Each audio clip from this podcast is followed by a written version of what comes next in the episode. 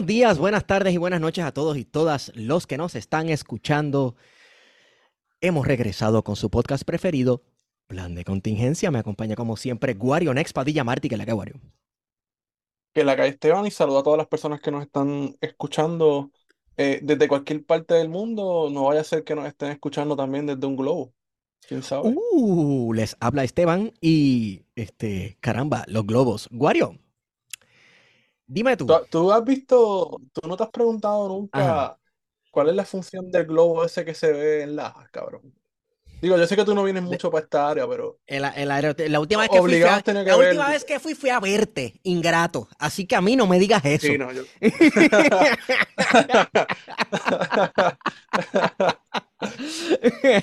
Pero ¿no has visto, no has visto que, no has visto que esa pendeja es como que exactamente igual a la mierda esa El- que el aerostato ese. violó el espacio aéreo? No, no- no será un, la- un aparato chino que llegan los aparatos, que llegan los aparatos, que... Loco, tú me perdonas, pero esos globos, esos globos... Five Ballon. Loco, esos globos son chinos, Wario.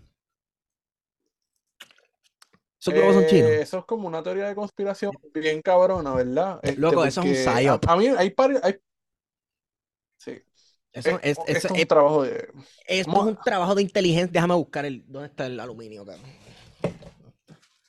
Papi, sí. no. Es hombre de aluminio, cabrón. Esto Pero- es- Loco, ¿tú sabes lo que es que, que la nación más fucking poderosa del planeta, y no del planeta, del fucking universo Ajá. mundial, Ujú, o sea, Estados Unidos de América, que tiene el Comando Aeroespacial de Norteamérica, el famoso NORAD, que Sí. según ellos han roncado de que eso se olvida de papá, que están metidos debajo de una montaña escondidos y tienen radares y toda la pendejada, cabrón, y el puto balón ese se le metió el, el, el El globo. hasta Montana, cabrón, hasta una Sí. miel desde Alaska, atravesó todo Canadá, parte de Estados Unidos, y cuando llegó a Montana, como que, ah, mira, eso parece yo como me un globo, imagino, ¿de qué carajo es? No, si era un nosotros. globo que tenía un dron o una cámara, llegó a Montana, el chino que estaba a cargo de mirar la cámara dijo, esto está bien aburrido, cabrón, déjame mandar una señal a alguien para, que nos Hay descubran, muchas papas por ahí, cabrón, que no hay muchas nada, sembradas de papas. no hay nada. Anyway, este, mano, no sé. Pero mira, parece como una, parece todo esto, eh, porque han pasado muchas cosas en Estados Unidos. La semana pasada, por ejemplo, se descarriló un ferrocarril en el estado de Ohio y ha dejado Ujú. una, una, Una un desastre tóxica. ambiental, posiblemente uno de los más importantes de más- más de 30, 40 años en los Estados Unidos, posiblemente el más grande desde que se fundó la EPA. Y, y se ha discutido bien poco, ¿verdad? Y a la medida que estaban saliendo de manera filtrada información sobre las consecuencias. Se habla que, por ejemplo, el río de Ohio, que suple agua a más de 25 millones de personas, está totalmente contaminado, que han tenido que hacer desalojos, que hay una nube tóxica eh, enorme, que hubo una, un posi- una posible lluvia ácida ayer, Sí. eh, que se han eh, silenciado a periodistas, medios de comunicación para que no se hable del tema. En la medida en que todo esto estaba pasando, comenzaron a hablar de que, mira, derrumbaron otro objeto volante Volador no no identificado. identificado. Eh, fueron como cuatro objetos volantes no identificados que le dieron Ujú. para abajo. Y Sí. entonces uno dice, pues, cabrón, esto no es una fucking distracción del gobierno para no hablar de temas que son realmente importantes. Porque tú Entonces- recuerdas hace, Ujú. hace par de meses hubo una huelga de los sindicatos de los ferrocarriles, que Sí, en Estados. Unidos es un tema bien loco porque Estados Unidos no tiene sistema de transportación, todo es por carro. Pero los todavía se, se mueve mucha carga. Gran parte Por de la carga es se mueve por trenes. Y muchas de estas empresas, algunas de ellas son públicas, le pertenecen al Estado. Por ejemplo, Amtrak, que es la empresa más reconocida de trenes, de pasajeros, es del gobierno, es una corporación pública. Casi nadie habla de eso. Eh, pero en el el en Imperio momento- Yankee. en el Imperio Yankee hay empresas Ah, sí. públicas. Eh, el Correo, esa es otra famosa empresa pública, que tampoco se habla de eso y que los republicanos están locos por vender, aunque los Ujú. demócratas también. Pero que hace mucho tiempo los trabajadores de, la, de los ferrocarriles estaban hablando de los problemas en los que se encontraban las vías, los problemas de seguridad, etcétera, y que ahora sucede eso, ¿verdad? Pues como que una coincidencia. En medio de todo esto de los balones chinos, ¿verdad? Y de la intensidad con la que se está volviendo la relación con China, ¿verdad? No, yo he Porque escuchado tú tienes decir el incluso- escenario. Yo he escuchado incluso Ajá. decir que los trabajadores este, que estaban en huelga Que eso fue unos trabajadores que volcaron lo del tren, etcétera. Es una cosa bien loca. He escuchado leer. Tú sabes, he escuchado y he leído. Pero eh, están pasando un montón de cosas y lo que quieren que sea el centro de atención es el Super Bowl. Y que si el Super Bowl es del diablo, no, que si este, Rihanna está preñada con el hijo de Satán, el anticristo o no. O este, los jodidos malditos globos estos. Que yo sigo pensando, mano. ajá. Que yo te iba a decir una cosa, vamos a ser claros. Ajá porque aquí hablamos de manipulación mediática, etcétera, ¿verdad? Y en Puerto Rico, o sea, es el mejor ejemplo de Puerto Rico, donde los medios de comunicación nos controlan la opinión, ¿verdad? La generan y sabemos de la relación directa y estrecha que hay con el gobierno. Y obviamente, en el caso de Estados Unidos, el gobierno tiene un control absoluto, ¿verdad?, sobre las narrativas que se cuentan. Y esto es normal. Eso es lo que iba a decir. Esto es normal tanto en los Estados Unidos como en Rusia, como en cualquier parte del mundo, incluyendo Cuba, Venezuela. China, cabrón, pero China. Porque, cabrón, los estados, el, e, el, Estado va a velar su legitimidad. Y cualquier narrativa que vaya en contra de su, de su legitimidad o de, su, de sus intenciones como, como rol de organización y de control social, pues obviamente lo va lo va a atacar, ¿verdad? Lo va a sacar de carrera. Oye, eso es algo totalmente normal. Si está Pero el problema es, Esteban, el problema es, Esteban, que ese control a los medios de comunicación nos molesta si es en Cuba o en Venezuela o en Rusia. Pero si pasa en los Estados Unidos, no. Porque se adjudica, se adjudica una benignidad innata a los Estados Unidos de América y esto tiene mucho que ver con lo que tú estabas diciendo ahorita que esta gente tiene, Estados Unidos tiene NORAD, tiene los misiles, tiene los satélites, tiene esto, pero más importante que todo esto, ante la percepción pública, Estados Unidos tiene algo que ninguna otra nación tiene, y es el favor de Dios. Y cuando tú tienes, amén, aleluya, yo hablo lenguas aquí, no lo voy a hacer porque eh, estaría jodido. ¿Cómo era que se llamaba esta mierda, cabrón? Tú sabes que cuando uno tiene que enseñar esto de Estados Unidos, eh, hay una imagen clásica, el destino manifiesto, que es la mujer esta guiando que es súper cristiano todo esta pendeja. Súper cristiano. Eh, y, que de es una parte que a mí me encanta, pero es bien político, porque uno te enseña la imagen, el libreto de este, y es como que, ajá, ese es el destino manifiesto, pero no, cabrón, hay un montón de mierdas ahí atrás. Eh, ocurriendo. Cabrón, Loco, tienes un ovni atrás. Sí, tengo un ovni atrás. Chico, no, es un poste ahí que está prendido. Mira, eh, esa imagen del destino manifiesto, de hecho, es bien curiosa. Esa imagen uno la ve gigantesca, pero en realidad es una litografía pequeñita que se hizo para imprimirse en una, en una revista.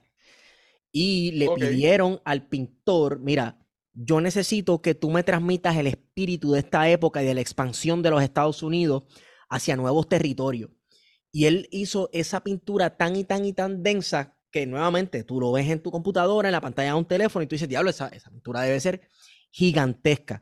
Y ahí tú ves, ¿verdad? Este, eh, Estados Unidos eh, personificado antropomorfizado en una mujer enorme, blanca, con una piel blanca como la nieve y unas túnicas blancas, rubia, eh, con una estrella, que es la estrella del destino que está sobre su cabeza. Y, ella va dirigiendo, de hecho, con una mano, tiene, en una mano tiene algo muy parecido como a un libro, como si fuera una Biblia, pero yo creo que es como, representa la ley, ahora no recuerdo bien. Y en la otra tiene un cable. Y con ese cable ella va tendiendo como si estuviera tejiendo el telegrama por todo el territorio estadounidense.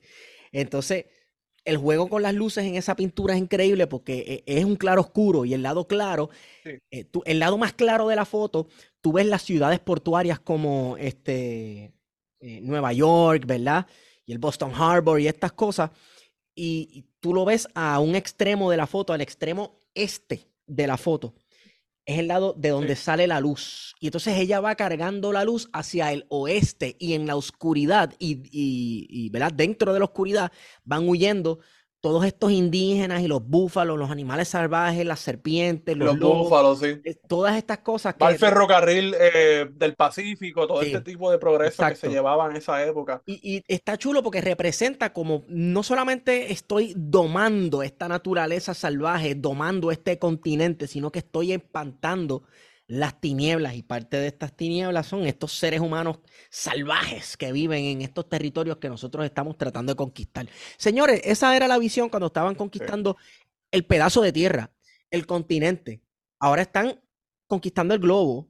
O ya lo conquistaron en realidad, este, eh, y ganaron la Guerra Fría. Bueno, cabrón, ya tenemos que hablar de que ganaron la Guerra Fría, este, el capitalismo triunfó, eh, y culturalmente, cabrón, estamos en una época donde la cultura dominante es la cultura americana, cabrón, queramos o no, en cualquier parte del mundo, cabrón, ¿sabes? La gente... Así es. Eh, en, en, las navidades en Chile había un pasillo en el supermercado, era como productos americanos, algo así era que decía. Yo no lo traté porque es que me dio, era tan patético. Y era como que todos estos productos que uno odia, de dulce, mierda, que se consume en Estados Unidos que tú dices, cabrón, esto es lo que exporta a Estados Unidos y esto es lo que a la gente le gusta, porque es que ahí entra la cuestión del cine, cabrón, cómo el cine mm, logra construir este gelato y tú consumes mucha de esa mierda, pues yo voy a consumir eh, el desayuno americano, que es huevo con, con, bacon. Yo, yo estaba hablando con un pana, yo estaba hablando con un eh, pana, porque estábamos viendo un video de Michelle Rodríguez, la actriz, hablando de la de Fajen de Furia, 10 de Fajen de Furio, hablando con este rapero y él le pregunta, ven acá, ¿tu país es dominicano, tu país es boricua o viceversa, qué sé yo? ¿Qué es mejor, la comida dominicana o la puertorriqueña? ¿Y qué es mejor, la música dominicana o la música puertorriqueña? Y ella pues entra en detalles y eso, y yo digo, ok, está cool comparar la comida de ambas islas, que de hecho tienen unas circunstancias históricas bien similares una a la otra y culturalmente somos bien similares. Pero yo le digo al pana mío, mencioname un desayuno puertorriqueño. Con flay, cabrón. Con flay. Eso es súper gringo, cabrón. Eh, la eh, avena, eh, súper gringo. Avena, la, los cereales calientes también vienen de Estados Unidos. Brunch. Tú sabes. Entonces, ahí es que, ok, eh, la cultura estadounidense definitivamente se ha metido en este país, este, hasta en la comida, que de hecho hay un historiador, eh, ¿cómo es que él se llama? Cruz Ortiz Cuadra. Cruz Ortiz, que él hace una historia de Puerto Rico a través de su comida, ¿verdad? Sí. Y estaría chévere entrevistarlo un día porque eh, el proceso de colonización y americanización de Puerto Rico tú le puedes seguir los rastros por los alimentos que aquí se consumen y que se han consumido. Sí. Este, no sé, chulísimo, no sé ni por qué llegué a eso. Pero, nada, hablamos de eso, ¿verdad? Porque el destino manifiesto, por ejemplo, esa, esa descripción, es que hicimos una nota al cárcel dentro, otra nota al cárcel. Sí, pero mencionamos el destino manifiesto, ¿verdad? Y esa imagen de los indios huyendo de, de la civilización blanca que llegaba también se puede reflejar mucho en las películas de los vaqueros, porque nosotros tenemos mucha simpatía. Quizás ya las películas de los vaqueros no nos apelan tanto a nosotros que somos millennials, pero a otras generaciones, ¿verdad? Este, a la generación de Oscar Fontán, que yo sé que debe estar escuchando esto, pues ese recuerdo de las películas de vaqueros. Los spaghetti western de Sergio, Sergio Leone, ¿era que se llamaba? Este, a, mí me eh, gusta, a mí me gustan dos o tres, pero quizás por la nostalgia de haberlas visto con mi viejo, las de Clint Eastwood, eh, que es el bueno, el malo y el feo, y, este, este, tipo de cosas. Pero, eran bien violentas, loco. Entonces tú siempre tenías simpatía con el vaquero, porque uno siempre quiere ser este hombre vaquero, eh, que tiene maones, tiene los dos revólveres, ¿verdad? Pero tú te pones a ver la narrativa de la película y te dices, ¿verdad? Y eso uno lo hace tiempo después porque yo he visto esas mierdas de películas que daban en televisión y después uno con un poco más de conciencia dice, puñeta cabrón, pero es que la narrativa de toda esta película todo el tiempo es que los indios son fucking malos. Ajá. Que hay que matarlos, que son una amenaza y por qué no pueden vivir, por qué mataron todos esos búfalos para que no tuviesen comida. Eh, y eso está, en la, eso está en el cine, entonces el cine crea gelato y tú, si no lo cuestionas, te lo tragas como si fuera algo real. Claro, eh, este pero, pero el relato cambió en un momento dado a este salvaje, de este salvaje a un noble salvaje. A esta, el, el, la, el indio, por así decirlo, como esta persona libre de todo pecado y prejuicio que contamina al ser humano que vive en la ciudad y en los lugares más civilizados de este globo.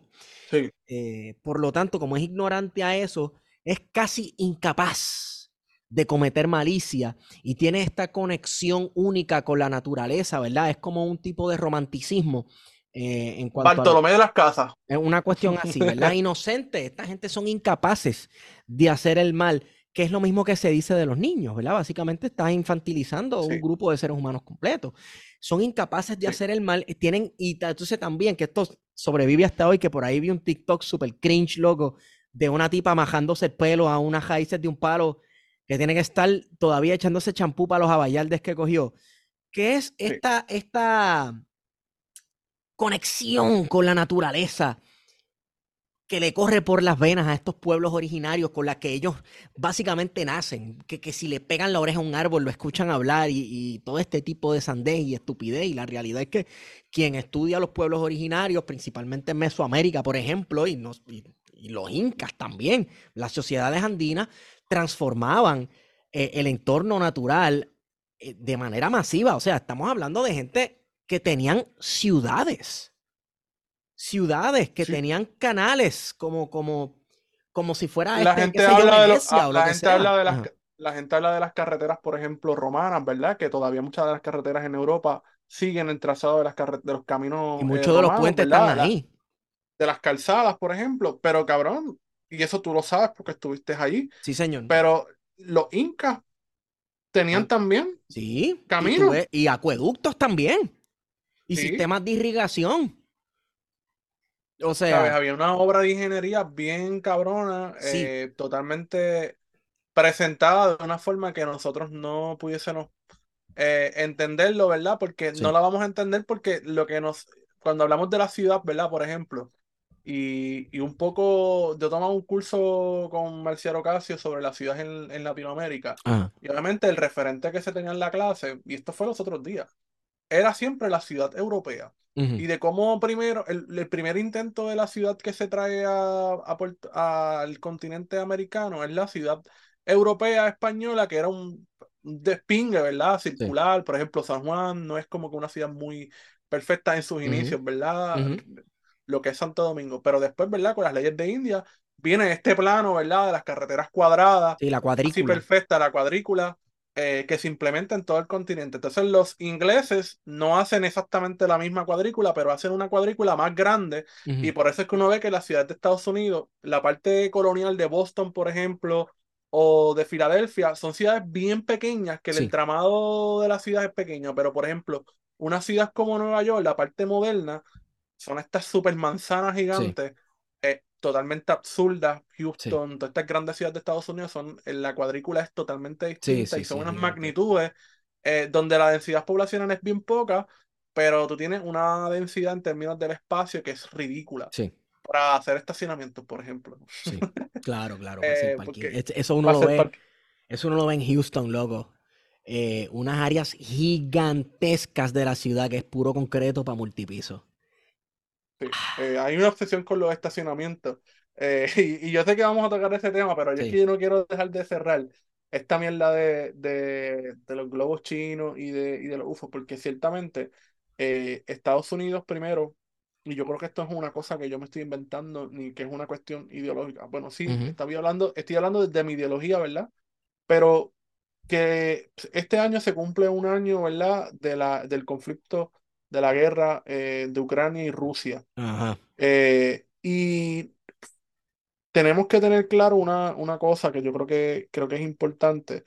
Este conflicto no surgió de la nada, ¿verdad? Sobre todo en diciembre del 2021, eh, se da una situación en la que Estados Unidos estaba cucando a Ucrania para que se metiera de lleno en un conflicto armado eh, con Rusia. Y Rusia obviamente pues puso unas líneas rojas, ¿verdad? Que si se cruzaban, pues iban a terminar en una invasión. Y Ucrania literalmente hizo todo lo que Estados Unidos dijo eh, que tenía que hacer. Y ese apoyo militar no se ha dado de la forma en la que se esperaba. Y por eso es que hemos visto a Zelensky, ¿verdad? Continuamente eh, hablando de la necesidad de que se le envíen armas. Perfecto. Llevamos un año en guerra, no ha habido un avance significativo, aunque se habla, ¿verdad?, de que los rusos llevan la delantera. Y es que también en términos de población, cabrón, pues Rusia es enorme, cabrón. Sí, Ahí pero tiene es que una, tiene el arsenal militar más grande del mundo después de Estados Unidos. A- Aquí hay algo también, Wario, que esta cuestión de enviar armas, al principio no se dijo que se iban a enviar armas, al principio No. solamente era que si apoyo logístico, que si esto, Que eso que si no vamos a enviarle tanques y le enviaron tanques, no vamos a enviarle tal cosa y le enviaron tal cosa, faltan los aviones. Si no es que ya están. como una línea, una línea roja. Pero digo todo esto, ¿verdad? Porque Estados Unidos tiene ese, ese conflicto eh, en Europa del Este y pareciera ser que la- se están creando las condiciones para tener otro conflicto, ¿verdad? Posiblemente en el Mar de China, que siempre ha estado Ujú. presente, Sí, pero con el gigante asiático, ¿verdad? Porque por un lado hay una, esta guerra de aproximaciones que es la guerra de Ucrania, donde dos imperios, ¿verdad? Están decidiéndose el territorio de un estado, que en este caso es un estado colchón, ¿verdad? Que es un estado que existe para mantener cierta, cierta tranquilidad y cierto espacio entre imperios, ¿verdad? Entre el bloque occidental y el bloque oriental que representa evidentemente Rusia. Eh, pero parece ser que se está creando otro tipo de conflicto que siempre ha estado, ¿verdad? Porque hemos visto que, la, que, que, que en términos de la burguesía estadounidense, eh, siempre ha tenido un recelo, ¿verdad? La clase dominante estadounidense ha tenido un recelo contra China. En, aunque hay una buena parte de que esa burguesía estadounidense tiene su industria dentro de los Estados Unidos, de, de China, y que Trump, por ejemplo, intentó traer muchas de, esa, de esas fábricas. Por ejemplo, Sí. en un momento dado se le dijo a Apple, ah, ¿por qué no te traes todas tus fábricas y produces acá? Y, le- y Apple le dijo, pues, cabrón, si tienes 20 mil o 25 mil personas que puedan hacer chips, lo hacemos. Y obviamente Estados Unidos no tenía esa capacidad de Claro. tener las 25 mil personas que pudiesen hacer chip, así que no lo pudo hacer. Pero lo que estamos viendo es que se está polarizando la situación eh, política entre China y los Estados Unidos, que no vaya a ser que vaya a terminar en algún tipo de guerra fría, eh, con algún tipo de guerra de aproximación, quizás en propio Sí. Taiwán, por ejemplo, Sí. que es uno de estos territorios, ¿verdad?, en los que Estados Unidos se ha empeñado en reconocer su soberanía, Sí.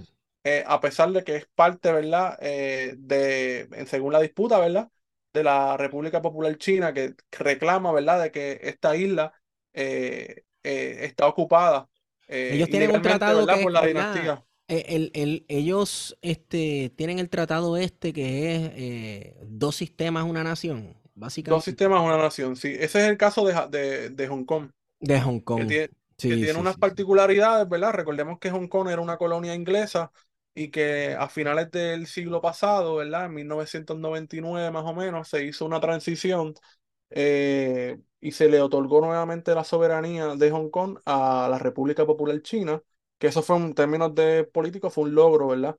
Eh, y recordemos que la fundación de Hong Kong, yo creo que nosotros hablamos esto en la otra, o yo no sé si yo estaba hablando contigo, pero la razón de existir de Hong Kong es bien sencillo. Los chinos no quieren comerciar con el Europa y dijeron vamos a hacernos para el carajo. Y los ingleses, por sus cojones, fueron y montaron una colonia en Hong Kong para tener comercio Sí. eh, con algunas provincias chinas. Eso fue todo. Por eso es que Hong Kong era parte de, Que de hecho e- de era, era, costumbre, era costumbre de las potencias europeas eh, forzar el comercio con naciones orientales, porque lo mismo sucedió con Sí. Japón y los Estados Unidos Y intentó. Japón, de hecho, pensamos mucho en Japón y cabrón, Japón es una sociedad bien cerrada. Sí, En términos de, de su consumo de productos de, de Occidente, sí, siempre, históricamente, y de hecho es que Japón tuvo su propio capitalismo antes de que el capitalismo en Europa existiera. sí, sí, Tenía sí, un modo de producción asiático, ¿verdad? Que Marx lo, lo identifica, ¿verdad? Que Japón tenía una, un, un proceso capitalista totalmente distinto a lo que estaba ocurriendo en Europa. sí, Y eso explica, ¿verdad? Porque ese desarrollo industrial en Japón eh, posibilitó el que ellos decidieran simplemente cerrarse en muchas ocasiones, sí. que por ahí que se dan las guerras, ¿verdad? Y los intentos de La invasión apertura, las aperturas se daban eh, de acuerdo a las necesidades del caudillo que estuviera a cargo de la mayor cantidad de territorio. Por ejemplo, bueno, que le llamaban los shogun. Eh, Los shogun, sí. comenzaron a entrar los portugueses y otra gente eh, porque algún daimio, algún general necesitaba pólvora o cañones, etcétera, y los portugueses le estaban ofreciendo, pues mira, este, vamos a comprarle un par de cañones a estos portugueses. Eh, parte de los tratados eran también, por ejemplo, que dejáramos entrar monjes, eh, gente a evangelizar en el país. Eh, de un momento a otro eso podía eh, cambiar, ¿verdad? Y votaban a todos los cristianos porque se veía como un tipo de penetración europea en la sociedad japonesa, cosa que ellos no querían que sucediera. Sin embargo, los Estados Unidos en un momento dado hace un arribo forzado a uno de los puertos de Japón, precisamente para obligar, obligar a la sociedad japonesa a abrir sus puertos y comerciar con ellos. Eh, ahí es que Japón se va dando cuenta que Occidente se está quedando con todo el territorio asiático, está colonizando, ya China cayó, etcétera, etcétera. Y ellos no iban a poder derrotar estas potencias, así que tenían que adaptar el mismo sistema imperialista que estaban adaptando estas naciones europeas para sobrevivir. Comienza el Japón a modernizarse, a cambiar sus tácticas de guerra, a cambiar su filosofía, etcétera, etcétera. Claro, quedándose siempre con sus valores tradicionales, etcétera. Todo esto se mezcló en un ultranacionalismo que dio paso a lo que yo reconozco y llamo un cuasi fascismo ya en la Segunda Guerra Mundial, ¿verdad? En el que el emperador era Dios y había que morir por él. Y bueno, un montón de lo que era, ¿verdad? Eh, pero surgió casi como un mecanismo. Eh, que, recordemos que Japón, papi, Japón invadió Rusia, no es poca cosa. Sí, y le, y le metió una pela. De hecho, eso fue parte del declive ruso antes de, la revolución, este, de la revolución bolchevique. Y es que sí. Eh, eh, Rusia sí, en 1904 por ahí más o menos. Sí. Estaba súper debilitada porque Japón le metió una pela, cabrón, en una guerra. O sea, eh, Rusia que hasta ese momento había sido un imperio formidable estaba moribundo y, Japón le metió una pela. Anyway, este, no sé ni por qué nos fuimos por ese boquete, pero yo estaba diciendo que los Estados Unidos cuenta en la mente de muchos con el favor de Dios. Y alabado. Eso, eso se refleja de una manera, aun por más liberalucha que sea la prensa que tú lees y ves, eso se refleja en la, en la narrativa de las cosas y cómo presentan el excepcionalismo estadounidense, los Estados Unidos como una nación excepcional. Así que todos los aparatos ideológicos del Estado de la nación americana se van a encargar de reproducir esas relaciones de poder. La prensa, por más que tú veas que habla mal del presidente, etcétera, etcétera, siempre hay unas líneas narrativas que favorecen la función del sistema y la reproducción de la función del sistema.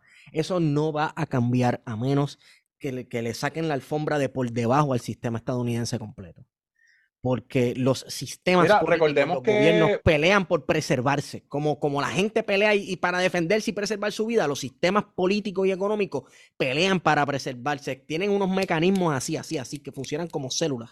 Ajá. Sí.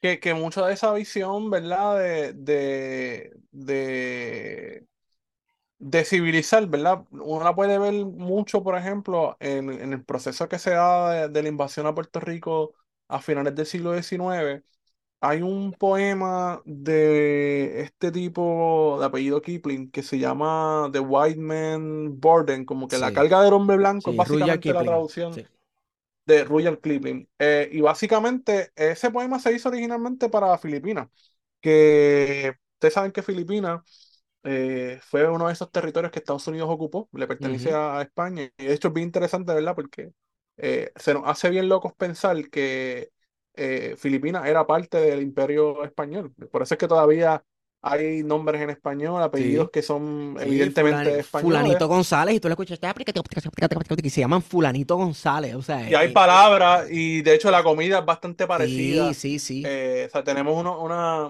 una, cosa bien loca. Sí. Eh, pero entonces Estados Unidos ocupó el territorio, ¿verdad? En virtud de la guerra hispanoamericana, y obviamente le hacen una guerra de independencia bien cabrón a los filipinos, a Estados Unidos, y en un momento dado, eh, Clipping viene a presentar esta, este poema como para normalizar de que Estados Unidos tenía un deber de civilización y de una forma de legitimar el imperialismo, porque recordemos que Estados Unidos entra tarde a la era de los imperios.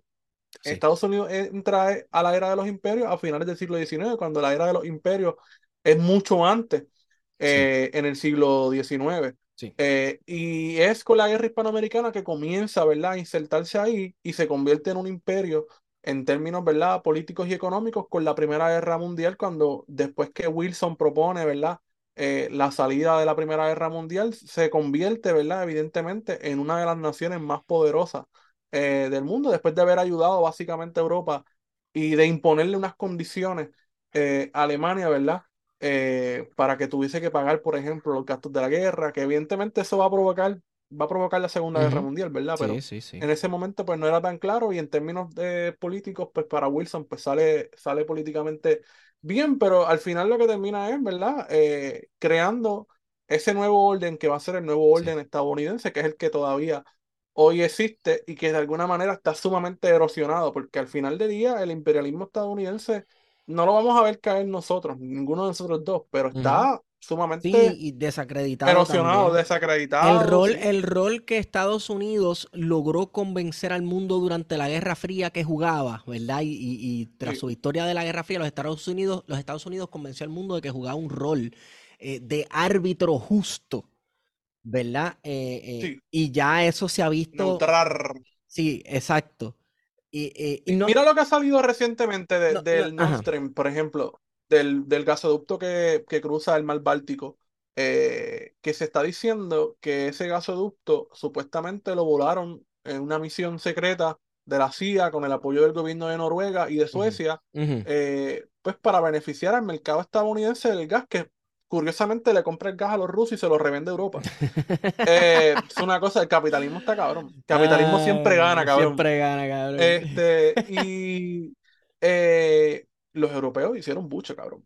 ¿Sabes? Desde que explotó el gasoducto aquel en, allá arriba en el mar Báltico, todo el mundo decía, eso fue Estados Unidos, pero la Unión Europea se quedó calladita, Alemania se quedó callado y se ha tenido que resignar a aceptar, ¿verdad? Porque de hecho yo no sé si te has escuchado que hay un acuerdo tácito este, entre Alemania y Estados Unidos después del fin de la Segunda Guerra Mundial de que tiene que haber cierta subordinación política de los alemanes con Estados Unidos por una serie de secretos que hay. Eso es lo que, lo que se habla. Le llaman el protocolo, creo que el protocolo de Berlín, eh, a, esta, a este acuerdo mutuo que hay eh, de que Estados Unidos no va a revelar cierta información sobre Alemania a cambio de que Alemania se mantenga una subordinación todavía eh, con los Estados Unidos. Y sumarle a eso el plan Marshall. Tú sabes, oh, con el plan Marshall Estados Unidos subordinó a toda Europa occidental por 70 años. ¿me entiendes? Así que los tienen agarrados por el mango. Mira, te iba a hablar de Estados Unidos como imperio, ¿verdad? Y es que Estados Unidos, si no me equivoco, Estados Unidos no participó de la conferencia de Berlín, que fue la conferencia en la que varias potencias europeas se reunieron y dijeron, bueno, señores, este es el bizcocho. El bizcocho es el continente africano. Aquí le ah, toca a Bélgica, aquí le toca a Francia, aquí le toca a Mengano, aquí le toca a fulano. Estados Unidos no participó de eso. Me parece que no participó de eso. No, no, no participó de eso porque también en esa época todavía Estados Unidos como, como nación imperio pues no estaba todavía. No estaba tan fuerte, estaba hacía poco se había acabado la guerra civil, la reconstrucción Exactamente, fue un desastre, tú sabes, estaba debilitado. De hecho, la, la guerra que dice que comprueba que la nación estadounidense está reunificada es la, la, de 1898, hispano aquí viene gente, aquí vienen confederados. Exacto, aquí viene gente que fueron militares para, para los tiempos de la guerra civil. Anyway, eh, Estados Unidos no participa de esa conferencia de Berlín. Yo quería recomendar un libro eh, quizás muchos ya lo han leído, pero está buenísimo y es una crítica escrita más o menos para la época del imperialismo precisamente. Se llama The Heart of Darkness, eh, eh, al corazón de la oscuridad de Joseph Conrad. Y esta película, bueno, esta película, porque le hicieron película, el que no sepa, esa, eh, la película de Stanley Kubrick, Apocalypse Now, es una adaptación de esa crítica al imperialismo y a la condición del ser humano, y específicamente a la condición del hombre, hombre masculino, eh, que hizo Joseph Conrad y que Stanley Kubrick para mí que la, la, reflejó de manera perfecta.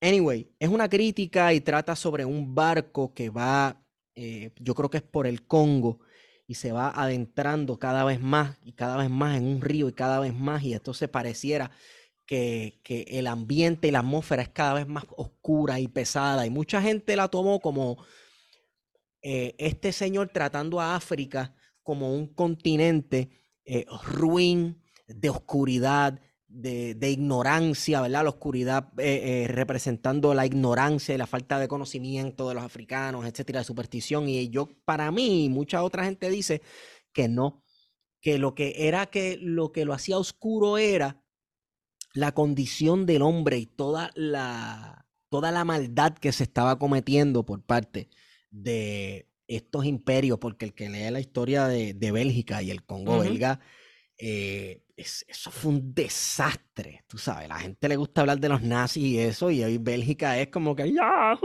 tú sabes, nadie dice nada por esa mierda. Dicho, sea de paso, Bélgica es básicamente otro, otro lugar de lavado de dinero bien cabrón. Sí, sí, sí, sí, sí. Y sabes, sabes que el Congo belga era propiedad no era, no, que lo anexamos como territorio. Rey, era propiedad del rey, como si tú fuiste y compraste una finca. Así era. O sea, la ley era que, exacto, que el Congo, esta, de hecho, una nación ahí partida súper arbitraria por, por imperios, etcétera. Este pedazo era del rey, era propiedad de él y él hacía Ah, sí, porque eso es importante, Esteban. Eso que tú dices es importante porque en la conferencia de Berlín eh, se básicamente cogieron el mapa, ah, cogieron eh, África y cogieron y le pusieron un montón de líneas. Por eso es que hay muchos países que hoy en día tienen estas líneas bien abruptas. como Oriente Medio después de la primera, de la primera guerra mundial. Sí. O sea, Oriente Medio después de la primera de, la primera guerra mundial fue un desastre como lo dividieron. Anyway, no sé ni por qué me fui por ese camino, pero quería mencionar Apocalypse Now y recomendar el libro porque hablamos de películas de propaganda. Pero Stanley Kubrick era muy crítico, muy crítico de, del gobierno de los Estados Unidos, aunque dicen que a él fue el que lo pusieron a hacer el video de del alunizaje y que fue falso y que los Estados Unidos no fue a la luna. Ah, me encanta. Mira, pero tú sabes que hay una, hay una historia bien chévere. Ah. Eh, yo, creo que todo el mundo ha visto, ¿verdad? Esto es como una referencia que me vino ahora que mencionaste el Congo belga. Si todo el mundo vio la película de Tarzan del 2016, The Legend of Tarzan. Ah, sí, sí, sí, del rubito, sí, sí, sí, eh, eh, donde se está narrando la historia en Congo belga, ¿verdad? Las operaciones que estaba haciendo la propiedad privada del rey Leopoldo de Bélgica, ¿verdad? En ese territorio africano. Este, o sea que ese, ese tipo de, de, narrativa que nos llega hoy en día, ¿verdad? De Tarzán, por ejemplo, no es tan inocente, ah, es bastante eh, política. Este, y tiene unos propósitos. Obviamente, lo que pasa es que gracias a Disney, ¿verdad? Eh, pues lo vemos desde de, otra No, y gracias a Disney se trata sobre familia, la familia es familia y los monitos hay que tratarlos bien, Entonces, pero, pues, los animales hay que protegerlos. No, no se trata de la supremacía del hombre blanco ante las, las bestias del campo africano. Y, de querer controlarlas, porque al final de cuentas esas las doma. las, quiere domar. Sí, sí, él doma esas bestias. Sí. Tú sabes. Este, ya entre, yo no sé, hablamos un montón de cosas, pero hablamos, un, montón de... A ver, María, que mucha mierda hablé. Sí, hablamos mucha mierda, pero hablamos de la ciudad estadounidense, ¿verdad? En contraposición de la ciudad colonial eh, en Latinoamérica, que, que, tiene la cuadrícula de India y la, y la ciudad la, estadounidense tiene esta cuadrícula basada en manzanas, en la que la mayoría de las manzanas muchas veces, como tú dices, son estacionamientos eh, multipisos, que son una cosa horrenda y tú vas a una ciudad en Estados Unidos y hay ciudades que ni siquiera vive gente. La gente vive en las ciudades dormitorios, en las afueras, ¿verdad? Eh, o en los suburbios, ¿verdad? Que es un poco el modelo que se ha implementado en Puerto Rico, ¿verdad? Porque en los centros urbanos, yo no sé cuánta gente vive en el pueblo de Manatí, pero en, el en la plaza de Manatí viven como 3, 4 personas, yo me imagino. Sí, es, poco. Eh, y en la plaza de Cabo Rojo viven vive nadie. En la plaza de Cabo Rojo, alrededor de la plaza de Cabo Rojo, vive nadie. Digo, lo que pasa es que también eh, por lo menos en Manatí es el caso, tú te pones a ver de quiénes eran las casas que estaban alrededor y las más cercanas a la iglesia y eras de las familias patricias, ¿me entiendes? Si ah, no, sí, por encima de la iglesia, etcétera, pues ok, tenías un estatus, cierto estatus ahí.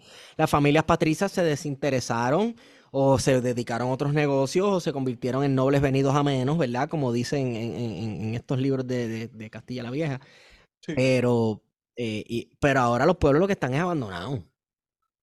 ¿Me entiendes? Sí, están totalmente abandonados. pero lo que te decía es que la gente ahora pues, vive en los suburbios, ¿verdad? En las urbanizaciones, etcétera. Pero eh, hablando de los estacionamientos, parece ser que la intención de seguir construyendo estacionamientos, porque por alguna razón, pues tú tienes que llegar a todos los Oh, lugares sí. y tener un estacionamiento, eh, parece ser la orden del día. Y en todos los municipios, yo creo que en casi todos hay un proyecto fracasado. Eh, en Cabo Rojo, por ejemplo, uno de esos proyectos fracasados, en- a mi juicio, es el, el estacionamiento multiuso que Hmm. hicieron de dos o tres plantas que nadie utiliza, que está cerrado porque, pues, qué carajo, Mayagüez también tiene como tres, cuatro estacionamientos multipisos que nadie utiliza y eso ha sido como que una constante en varios municipios. Sí. Eh, y recientemente sale la noticia de que se quiere utilizar eh, parte de lo que es el escambrón, ¿verdad? Para construir eh, un estacionamiento soterrado Sí, sí. en una zona que, si usted ha entrado por la parte norte de la isleta de San Juan, sabe que las condiciones ambientales, ¿verdad? Sobre todo el salitre, pues hacen que los edificios que estén allí, por ejemplo el Normandy, pues tenga un montón de problemas, ¿verdad? Estructurales, que el Sisto Escobar, que es un parque de pelota histórico, eh, y digo histórico en el sentido de que es, ¿verdad? Eh, un patrimonio eh, edificado que está protegido, ¿verdad? Que, Sí. que, que el Estado ha decidido eh, protegerlo. Eh, pero hay Bueno, en papel, en papel ha decidido municipal. protegerlo, porque las condiciones de ese Ah, parque, claro, claro. el lado todo de, de en papel. Por- Y lo hablamos ya. Sí, mira, el, el área de lo que es el parque de pelota ya Sí, no existe, está bien, pero, pero el área de, de la pista de pisticampo y el área de atletismo y esas cosas está totalmente destruido, totalmente, o sea, venido a menos, porque el gobierno no le ha dado mantenimiento. Ahora bien, ¿por qué no le ha dado mantenimiento? Porque, surprise, motherfucker, como todo en este país, se le deja de dar cariño a las cosas para que desmejoren a un nivel que entonces ay, hay que llamar a un privatizador para que nos resuelva esto, porque es que el, el gobierno nos dé dinero para meterle a esto. Hoy yo estuve con las compañeras de Escambrón Unido, ¿verdad? Ajá. Y ellas estaban eh, dando un recorrido. Nosotros las invitamos al podcast. Ellas vienen en estos días para decirnos más a fondo, ¿verdad? Que- cuál es la situación en el escambrón. Pero es un desastre, loco. A toda persona que haya ido al parque Sixto Escobar, dígame usted, ¿se puede hacer un estacionamiento soterrado debajo de la tierra? No se puede, porque es que tú, tú das tres palazos y ya lo primero que te encuentras es arena de playa número uno. Y ya lo hicieron. Hicieron unas pruebas, taladraron y no llegaron ni a los cuatro o cinco pies y ya estaba saliendo agua de allá abajo. Porque es que tienes la playa ahí al frente. No hay que ser genio, cabrón, pero No hay pues, que ser genio. ¿De quién se trata? Pues mire, esta gente llamada de Ishai Group compraron el Normandy. Nosotros hemos Sí. hablado y deshablado aquí del Normandy sobre eh, eh, preservarlo, destruirlo, qué hacer, qué no hacer, para qué sirve, para qué no sirve, etcétera, etcétera. Según la definición que nos dio el compañero Héctor Verdecilla, la última nota al calce, este edificio es patrimonio. Ahora, ¿qué hacemos con este patrimonio? Estos son otros 20 pesos, ¿verdad? Pues el Ishai Group lo compró. Y ellos quieren desarrollarlo, reconstruirlo y no solamente eso, añadirle dos pisos para arriba para hacer como unos tipos de vivienda, como unos penthouse, pero vivienda permanente de lujo, que lo que van a hacer es que lo van a comprar y lo van a convertir en un Airbnb de un millón de pesos la noche. Eh, y yo lo primero que hice fue preguntar, bueno, ese edificio estructuralmente, ¿se le pueden montar dos pisos más arriba? Primero, ¿verdad? Dos penthouse. Arriba, número uno. Número dos, el parque Sixto Escobar lo van a convertir en un parking. Eso es la verdad, que eso fue lo primero que dijimos, ¿verdad? Y la gente que está ayudando con esto es una firma de arquitectos que supuestamente es la más prestigiosa del mundo, este, llamado Marvel Architects. Pero yo no sé cuán prestigioso puede ser cuando tienen planificado construir un parking soterrado en un área que es arena. Ahí se va a meter el agua, loco. No solamente eso, la piscina que tenía el Normandy la quieren alargar, quieren hacer una piscina como si fue como los Infinity Pool que están de moda. Y van a tirar una pared gigantesca que va a cubrir un gran pedazo de del escambrón, de lo que ahora es el escambrón ahora mismo, que todo el mundo puede ir y bañarse si quiere. Van a tirar una pared para cubrir casi la mitad de eso, con tal de poner un Infinity Pool elevado. Yo nunca he entendido eh, el eso es afán. bien, Eso es bien, yo no sé, cabrón. Sí, Esto es como la piscina esta que hay en Shanghái, que, que es un hotel Ajá. que parece como una bañera gigante, que toda la gente sí, va a sí. Tirarse fotos esta- allí. esta es la cosa, la cosa es, yo nunca he entendido cuál es, por qué tú construyes un charco al frente de otro cuerpo de agua. Como que déjame meterme en este cuerpo de agua para ver el que tengo justo al frente. Supongo que las fotos de Instagram quedan cabronas y ese tipo de cosas, ¿verdad? La experiencia, la experiencia. Lo que vaticinan es una devastación total de esta área. Van a construir parking, van a construir hasta un centro de presentaciones y entretenimiento estilo Coca-Cola Music Hall en ese espacio. Yo me estoy preguntando dónde diablos va a caber todo esto. Pero es parte de lo que viene.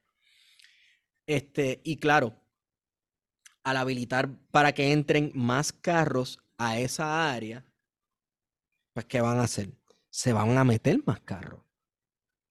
Porque tú sabes que donde tú pones más carriles, Vienen más carros. vienen más carros. No es que se alivie el tapón, es que metes más Ven acá, carros. tú, tú, tú estás hablando porque tú estudiaste ingeniería eh, o algo así, porque tú hablas como, ¿sabes? Como si fueras David. Yo no, yo no soy David, pero hablamos mucho con David y te tengo un No, no, estoy jodiendo porque tú sabes que, cabrón, es que Ah, esto es sentido, esto es lógico, cabrón. ¿Sabes? Que, sí. Este, ¿qué ha pasado con la mierda de cajiles que hicieron en la autopista de, de Caguas para San Juan? Pues más tapón, cabrón, porque Loco, yo los otros días yo estaba de camino para el área de Cagua y, el, y los carriles estos expresos te- tenían tapón, estaban entaponados los de ahí, estaban detenidos y los de abajo esta- estaba fluyendo. Una cosa bien anormal y los de arriba habían pagado como 7 pesos. Porque, vehículo, loco, ah, se- porque también esta mierda es dinámica y Sí, cambia. sí, sí, esto cambia. Esto es como la lotería. Tú te vas a la lotería y pagas 7 Capitalismo. pesos y llegas 20 minutos antes o pagas 7 pesos y estás 3 horas ahí metido en un carril de ricos. Sí. Qué clase de mierda. Anyway, tú sabes el desastre que se va a formar para entrar a Viejo San Juan si habilitan para que puedan entrar más carros. Va a ser, o Va sea, a ser algo totalmente va a ser devastador. A mí me preocupa más allá de- del tráfico, ¿verdad? Porque nosotros tenemos que replantear el viejo San Juan como un lugar que debe ser caminable, como por ejemplo es gran parte de la zona colonial Sí, en la señor. República Dominicana, Sí, señor. eh, como es gran parte de la, de la zona colonial de La Habana Vieja, que es básicamente tu, un área caminable, ¿verdad? Peatonal.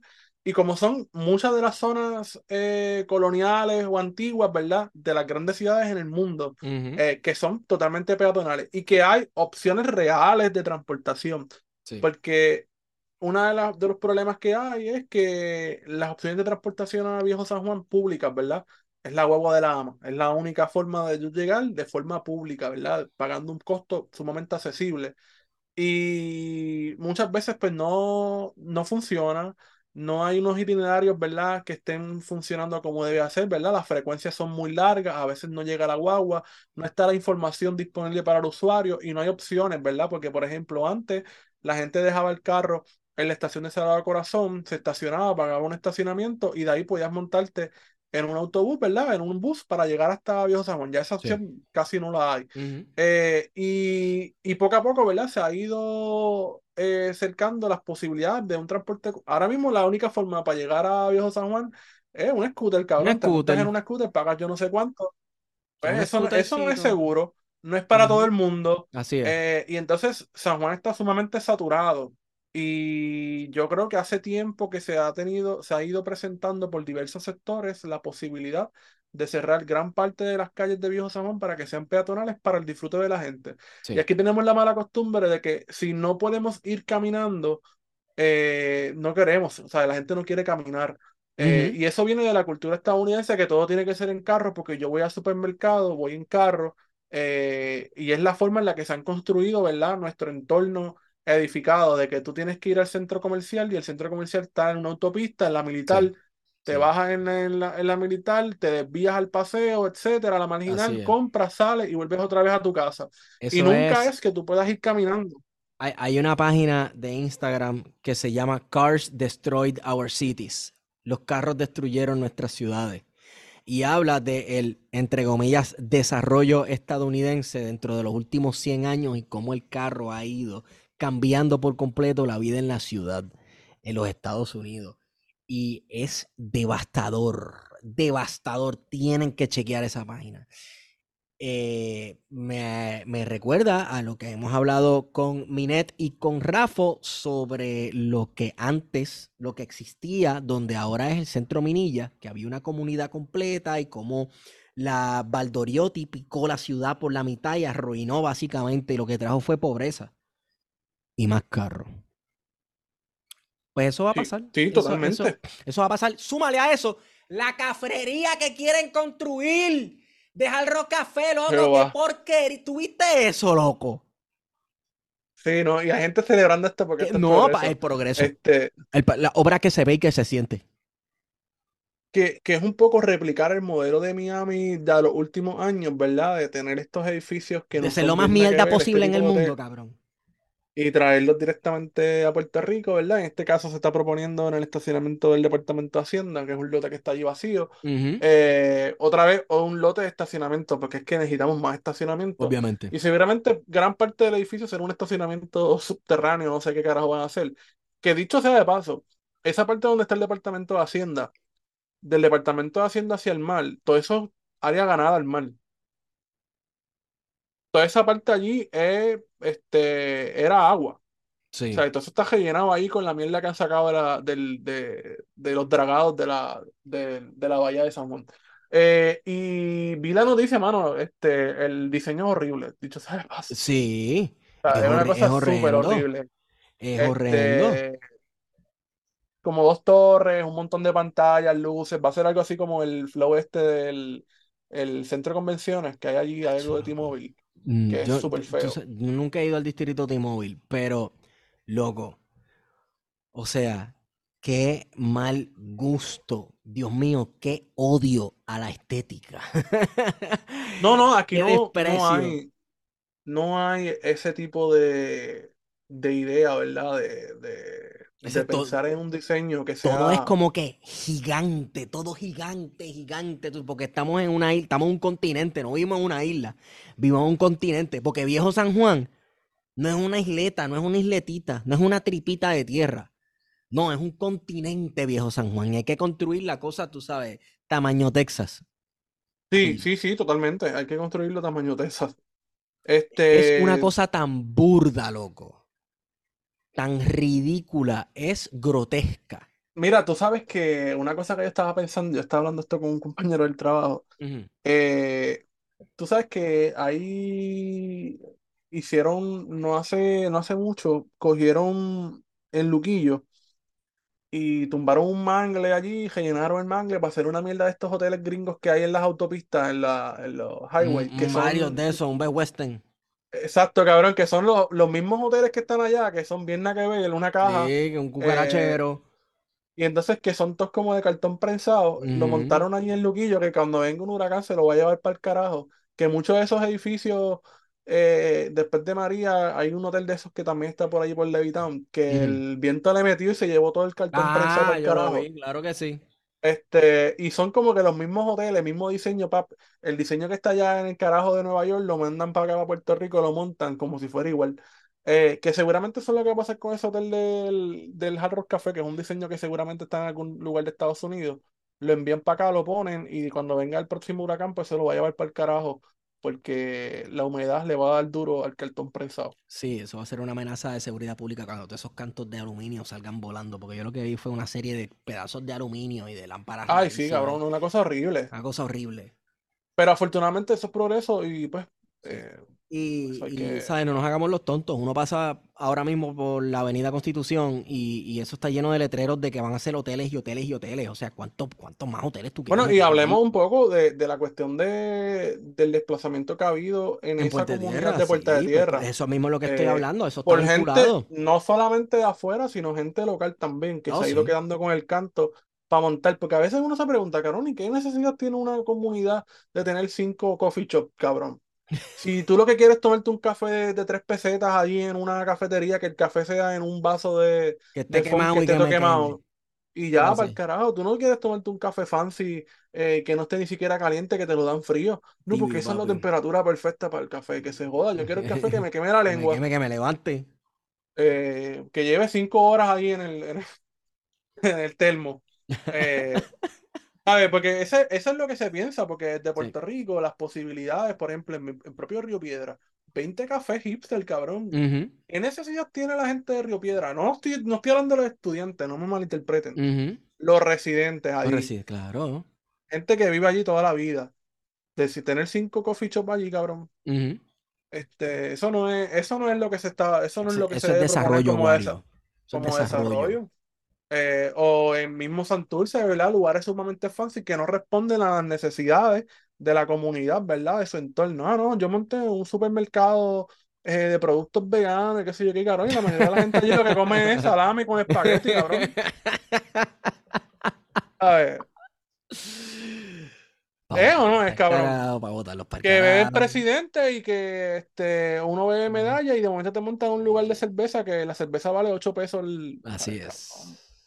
Me daría una cerveza ahora, the way. Sí, pero no de 8 pesos, sino la más barata No, que no, no, la más barata y la más fría. Y la más fría.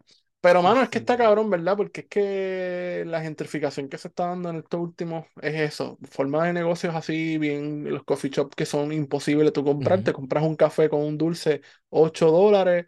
Sí. Este, un restaurante que es imposible comer. eh, usualmente son de comida vegana. Nada personal Nada los vegetarianos ni los veganos. personal. Pero ustedes saben que es real. Usualmente Eh, son el, el último de fad en, en los... Bueno, también están los... Como el meme starter pack de que el hamburger te va a salir en 30 pesos, que es un Y es verdad. moñito, eh, un moñito arriba de la cabeza, los guantes negros y las papitas servidas en la canastita de En la canastita. de- Pues que tú sabes que es verdad. 38.99 aquí su Y uno lo paga con culpa. Dice, nunca me voy a Ah, recuperar entonces- financieramente de esto. Lo- lo- los topis son aparte. Ah, claro. Ay, Dios. Ay, O te montan un, o te montan un lugar de food truck y la comida no es como que. Porque el food truck siempre ha existido en nuestra cultura de la comida, Se llamaban chinchorritos. Se llaman chinchorros, tú ibas por la, tú ibas por la número 2 cuando no existía la autopista y vas, comprabas que si pollo asado con yuca, eh, pizza, la pizza de, de la número 2 siempre son buenas. Sí. Eh, para mí son las pizzas como la de las fiestas patronales. Pero ya eso ha ido cambiando. Entonces ahora tú tienes estos lugares que son los food truck park. Sí, la ya no los- y todas esas mierdas. eh, la albondeguería, Sí, este, sí, y te venden algo sumamente refinado, de que de, de ser algo de comida popular, porque los food truck en principio, ¿verdad? El chinchorro, la guaguita, era comida popular, comida sumamente accesible, camioneros, para policía, que son la gente que come como lechones, eh, y comen barato, y... Oye, y para la gente que los viernes salía del culto a las nueve y media de la noche y va a la guaguita a comerse un mofonguito dado con Veo, camarones. te veo, te veo. Eh, eh, eh, para cuando comíamos camarones, que no éramos alérgicos y de momento salía alérgico, no sé, que ese es el diablo, ese es el enemigo. Sí, la hacía. Pero loco, recuerdo. Y entonces lo particular que tenía era que la comida era económica, que era comida bien criolla, etcétera, etcétera, papi. De momento, el concepto de chinchorro cambió, porque ahora un chinchorro es el chinchorreo, de irse con la guagua, con la, con la de esto a la música a tojender, a estos spots, que hasta esos spots han ido gentrificando en, lo- en- en el corazón de la isla. Sí. Este, y, y tú sabes, ya no es como que el chinchorrito, ya no es el lugar súper baratija eh, que uno se para a beber, etcétera, etcétera. Eh, las cosas cambian. Yo sé que las cosas no son rígidas, los conceptos cambian con el tiempo, pero coño, cuando es tan burdo y cuando es súper adrede para desplazar gente, mano, qué sé yo, como que no, no tripea, you're trying too hard con los food trucks. Sí, sí, sí, no, no, es verdad. Este, es algo que es totalmente cierto, ¿verdad? De, de ese proceso de gentrificación que hemos tenido, eh, que se ha ido cambiando, ¿verdad? Parte de nuestra cultura eh, de consumo. Sí. Eh, y, y, y obviamente es verdad que nosotros consumimos cosas que son unas basuras, vamos a ser claros, mucha comida este, bien jodida. Acho, la nueva, que- la nueva, mi favorita, Wario. Tú coges un, un contenedor de plástico que parezca un vaso y lo llenas Sí. de mofongo, spicy crab ¡Ay, y la cosa cabrón! más asque- espagueti o la cosa más asquerosa que se te ocurra que tú digas, "Dia- wow, esa caca va a salir Mayo ketchup. heavy. No, que tú te comes eso y a sabes, los cinco minutos tú sabes que tú vas a cagar. Lo que hay es, bueno, pues una de dos. O vas a cagar o no vas a cagar como en 10 años. Porque aquí somos Ay, extremistas. No, pero te voy a decir una cosa, hay una creatividad cabrona. Yo, yo no le metería mano a nada que venga en un vaso plástico. Pero eso es creatividad, Wario. Tú, tú dices que hay una creatividad cabrona. Pero tú, has visto también las que cogen los pinchos y le meten un montón de mofongo. Ah, sí. El pincho mofongo. Entonces El lo rellenan. pi- Entonces, lo, después de que la carne ya está hecha Ah, y el mofongo ya está frito, la masa del mofongo del plátano ya está frita, coges y lo vuelves y lo fríes otra vez. O sea, esto es ultracalórico, cabrón. Entonces después la decoración es salsa de guayaba y mayo ketchup. O sea, eh, grasa, este, sal en casa de Cristo y después dulce para poder bajar la cosa. Una combinación abejante. Eh, pero esa es la gastronomía de nuestro país. oh, sí. ¿Quién no se siente patriota? Wario, ¿se nos ha quedado algún tema? Podemos ir cerrando. Eh, podemos ir cerrando, mira, y de paso, ya que hemos estado hablando del desastre eh, que hay con, con la construcción en Puerto Rico, estas ideas tan ridículas, le recomendamos que busquen la idea podcast, específicamente eh, sus últimos dos trabajos en YouTube sobre el campamento pelícano para que conozcan eh, cómo surgió la, cómo surgió el campamento pelícano en la Cueva de las Golondrinas, ¿verdad? En el antiguo muelle de azúcar en Aguadilla. Eh, los muchachos hicieron un muy buen trabajo de documental, eh, así que lo pueden buscar en YouTube o en Instagram como La Idea Podcast, le dan follow, lo siguen, le dan like, ven el video, lo comparten y conocen un poco de lo que está pasando acá en el oeste de Puerto Rico, que yo creo que casi nunca se reseña en el área metro lo que sucede acá, pero esta área pues está por acá que buta candela. Sí, señor. Antes de irnos, eh, no sé si escuchaste a eh, Wario. Le habla al agua.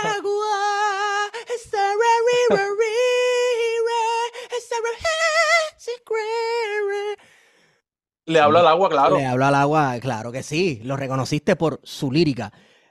No, no, el nuevo tema de nuestra amiga Andrea Cruz, Le habla al agua, está súper, súper ready. Salió la canción en Spotify o por su plataforma preferida de escuchar música. También está en YouTube. Hay un video que es en vivo.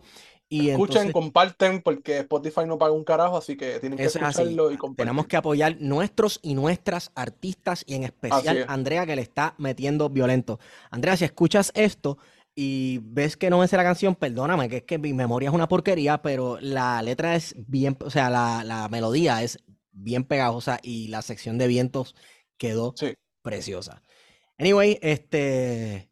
este Mira, que- te pregunto, te pregunto antes de que terminemos, ¿qué, Sí. qué estás leyendo por ahí?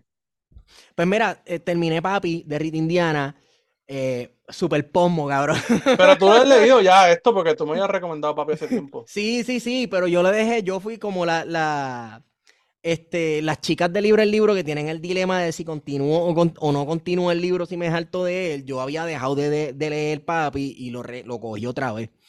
Este, yo dije, no, no, no, estas cosas hay que terminarlas. Y ahora estoy leyendo la estrategia de Chochueca, que es también de Rita Indiana. Estoy preparándome mentalmente porque yo tengo este sueño de que vamos a invitar a Rita Indiana a este podcast y vamos a vacilar bien duro. Este, y, y yo le voy a recitar su discografía y todas esas cosas de memoria. Lo que, estamos poniendo para, para que se materialice sí, marzo ¿cómo, del cómo es que 2023. dicen, cómo es que decimos nosotros los millennials? Hay que manifestarlo. Sí, manifestar. Sí, por eso lo dije, cabrón, porque Estoy, estoy leyendo ese de, de Rita Indiana, la estrategia de Chochueca, pero pues tú sabes, más los libros de las clases doctorales. Este, así que, pues, tú sabes, pero eso no cuenta porque eso es más trabajo que más trip. Pues mira, yo estoy leyendo una novela de un escritor de Guatemala que se llama Miguel Ángel, Miguel Ángel Asturias y la novela se llama El Señor Presidente. Eh, es de este tipo de novela eh, del género de dictadores latinoamericanos, que casi Uh. no hay. Este, pero tengo el dilema también de Tere, mano. Ella en un momento dado me dijo de que si, ah, si no puedes leer la novela, no la lees y ya, punto. Y ya voy por la mitad, pero ya estoy como que Ah, que cabrón, vas por la mitad, termina esa mierda. Sí, pero como que ya te hablo.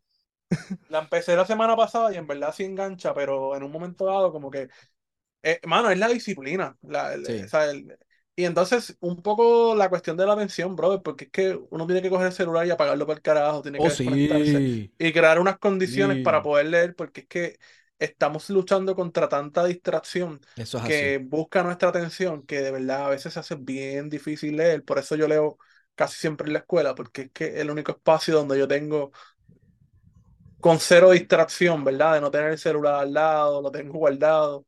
Este, así que es la mejor forma, pero estoy leyendo eso y el fin de semana leí Crónicas de la Guerra Civil Española de Miguel Hernández, el poeta español, Uh, eh, que básicamente son cartas, ¿verdad? Desde el frente, de cómo el poeta comprometido se mete literalmente en la guerra eh, y escribe desde el frente de batalla, así que y sobrevivió, porque eso fue lo que hizo José Martí. Y le Eh, lo un tiro en la cabeza. ¿No muere en la cárcel. Este, Miguel Ah, Hernández muere en la, en la cárcel, ¿verdad? Miguel Hernández, eh, además de poeta, ¿verdad? Y de criar ovejas y ser ganadero, ¿verdad? Pues también era comunista.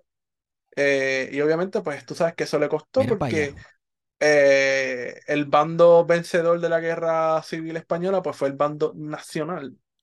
Pero ven Eh, acá, tú sabes que cuando uno habla con un republicano y le dices que eres o socialista o comunista o lo que sea, ellos dicen, "Ay, imagínate que tienes una vaca y esa vaca produce leche y esa vaca tiene otra vaca. ay, Tienes cabrón, que sí. regalarle la vaca. Entonces, pues, un comunista quería oveja. Imagínate que tienes una oveja. Ay, cabrón, me encanta el, el- el- ejemplo ese de las vacas. Es como que, cabrón, tú no sabes sí, absolutamente nada de teoría. Agustín Lajismo, cabrón. bien cabrón, bien cabrón. Ah, by the way, Agustín Laje sacó un libro ahí, este, haciendo ¿Qué va a básicamente, hacer? y sacó un libro que es como crítica social al consumerismo, pero desde su punto de vista. A mí me da gracia porque él hace unas críticas que uno dice, oye, esto me parece que es muy acertado, pero cuando llegas a la raíz del problema que él está criticando, ¿No hace sentido? no es que hace sentido, es que es el capitalismo. Ah, no, claro, pero él no es. Esta gente no es tan capitalista. O sea, ellos son más libertarios que otra Ellos, cosa. él es un libertario de estos anormales, tú sabes, pero De, de- de que él es subnormal lo es. Es un subnormal, pero papi, los libertarios les gusta el capitalismo y odian el Estado porque to- las cosas privadas funcionan mejor. Tú sabes. Bueno, lo que pasa es que no vivimos en una sociedad, vivimos en una sociedad capitalista, pero el, capitalismo plenamente como se describe, pues no, no, no existe tampoco, ¿verdad? Porque hay muchas ataduras, precisamente por el Estado. Esa es la versión de los de los libertarios que de cierta manera yo se la compro. Eh, de que tienen razón, de que hay, hay una intervención estatal eh, fuerte, ¿verdad? De que, y, y que precisamente contra eso es lo que lucha gente como Agustín Laje, ¿verdad? De, de que ese control no recaiga en el Estado, porque el Estado al final del día, y eso son cosas en comunes que se tienen de- desde la izquierda, es como la izquierda y la derecha pueden tener sí, que de de que hay hecho, que destruir el Estado. e- e- estas cuestiones, Dios mío, es, es, es bien anormal como tú ves, o sea, bueno, ahí es que tú ves que en los 20 y en los 30, el- el- la sociedad capitalismo, capitalista y los modelos democráticos caen en crisis y Sí, entonces tú ves el la fascismo tercera vía. la tercera vía y el fascismo, etcétera, ellos observan y ven unos problemas que la izquierda también identifica que- eh, con el capitalismo y con cómo se consume, el consumo desmedido, la cosificación del ser humano por el capitalismo y, el, y, y- y la explotación este, del trabajo, etcétera. Entonces tienen estas cosas en común, pero claro, entonces ante la pregunta, ¿cuál es la solución? Ah, espérate un momento. Ahí, pues, ¿cuál es la solución? Ok. La, eh, la visión en cuanto a los síntomas, en muchos casos es compartida. eh, eh, obviamente, en otros casos no. eh, eh, porque entonces hay otra gente que lo que te dice, pues el problema son los judíos. ¿Me entiendes? O el problema son la gente de tal etnia. Pues ya ahí entonces, ahí entran los nacionalismos eh, eh, y, las limpiezas étnicas y todas esas, estas mierdas, ¿verdad? Pero ya eso obedece a otras tensiones. Anyway, eh, brother, no sé si acabamos en nota pesimista o en nota, no No, estamos mejor.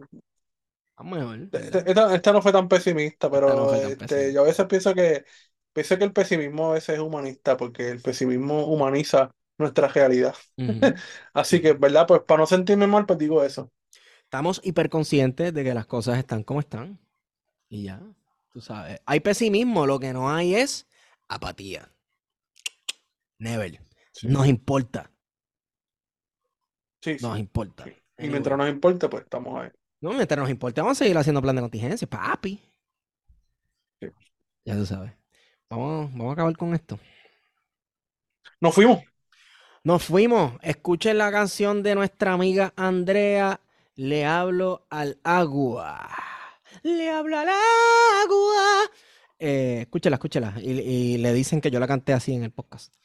Este, nada, con esa, con esa hemos ido con ustedes. Plan de contingencia. Y no la pude salvar porque no creo en ella. Nuestro dreadlock, nuestro dread, no ladren que no amedrentan Drácula, tu sangre drena y drones de droga encuentra Una andrómeda de andrógeno busca tribular las tribus. Atraquemos un truck y vámonos con trambos de tranquilibu Trinitarias entre rambos trinan en el terremoto. Tratan tretas entre títeres y entrenan Prendiendo motos, trazan rutas de mil trucos Trínquense más tríos rotos. Triturado cayó el párvulo en casa del trompo troto Tro, troto en casa del trompo, tro, tro, troto, en casa del trompo, tro, tro, troto, en casa del trompo, tro, tro, troto, en casa del trompo, tro, troto, en casa del trompo, tro, tro, troto, en casa del trompo, tro, tro, troto, en casa del trompo, tro, tro, troto, en casa del trompo.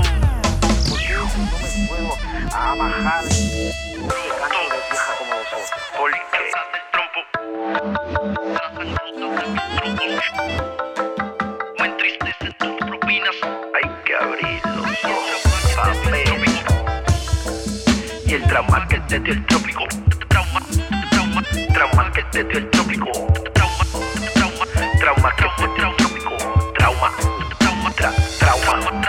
No te atragantes con brosa, esto es brécol, no es brócoli. Brincan brutos del trapecio, truena de nuevo el acrópoli. Crápulas los como en crepas, si me increpas creo un monstruo. Tu carne se vuelve trémula y no hay rescate del claustro. Nuestras tripas ya son trompas, un tren dromedario híbrido. Hambrientas van las jorobas dentro de otro troque insípido. Que cruja ya algo intrépido como creo el crimen de Lampa. Que en el trabajo no hay trampas, si es pa' destripar escuálidos. Voy retrato aquel retrete, ese que tú crees que es letra. Voy y te reto a que escribas por tu patria y por tu tierra. Voy te regalo una metra, mil féretros de desentierro. Que resucite Betance, Sostos y también Valero. Mis valores son atriles, lo propio me hizo músico. Me entristecen tus propinas y el trauma que te dio el trópico. Tro, troto, en casa del trompo.